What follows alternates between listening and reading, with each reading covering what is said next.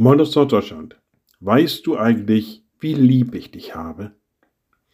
Ja, manchmal kommen solche Worte aus vollstem Herzen. Da schwingt etwas mit, da steht man jemandem gegenüber, ob das nun der Partner, die Partnerin ist oder ob es ein kleines Kind ist. Weißt du eigentlich, wie lieb ich dich habe? Und da schwingt so das ganze Herz, da schwingt die ganze Seele, da schwingt die ganze Liebe mit. Und Manchmal merkt der oder die Gegenüber das ja auch.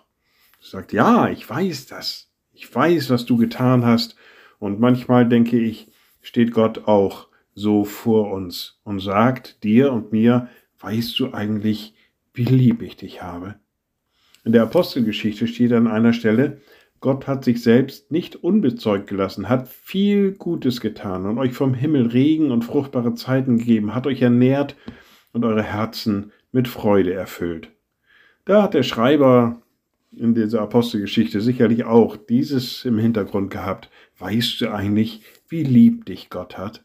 Ich denke, es ist immer wieder gut, sich auf diesen Gedanken mal einzulassen und sich zuzugestehen, ja, da ist jemand, der mich gar nicht lieben müsste, der es aber trotzdem tut, der mir nichts Gutes tun müsste, aber der es trotzdem tut. Und so steht dann vielleicht auch Gott vor uns. Weißt du eigentlich, wie lieb ich dich habe?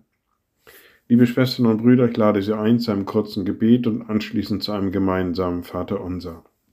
Allmächtiger Gott, guter himmlischer Vater, immer wieder neu begegnet uns deine Liebe in unserem Leben.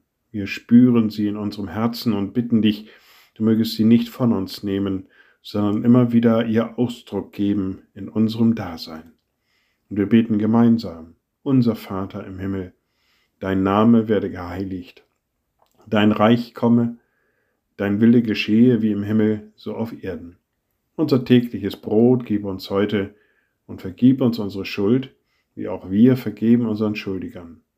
Und führe uns nicht in Versuchung, sondern erlöse uns von dem Bösen. Denn dein ist das Reich und die Kraft und die Herrlichkeit in Ewigkeit. Amen.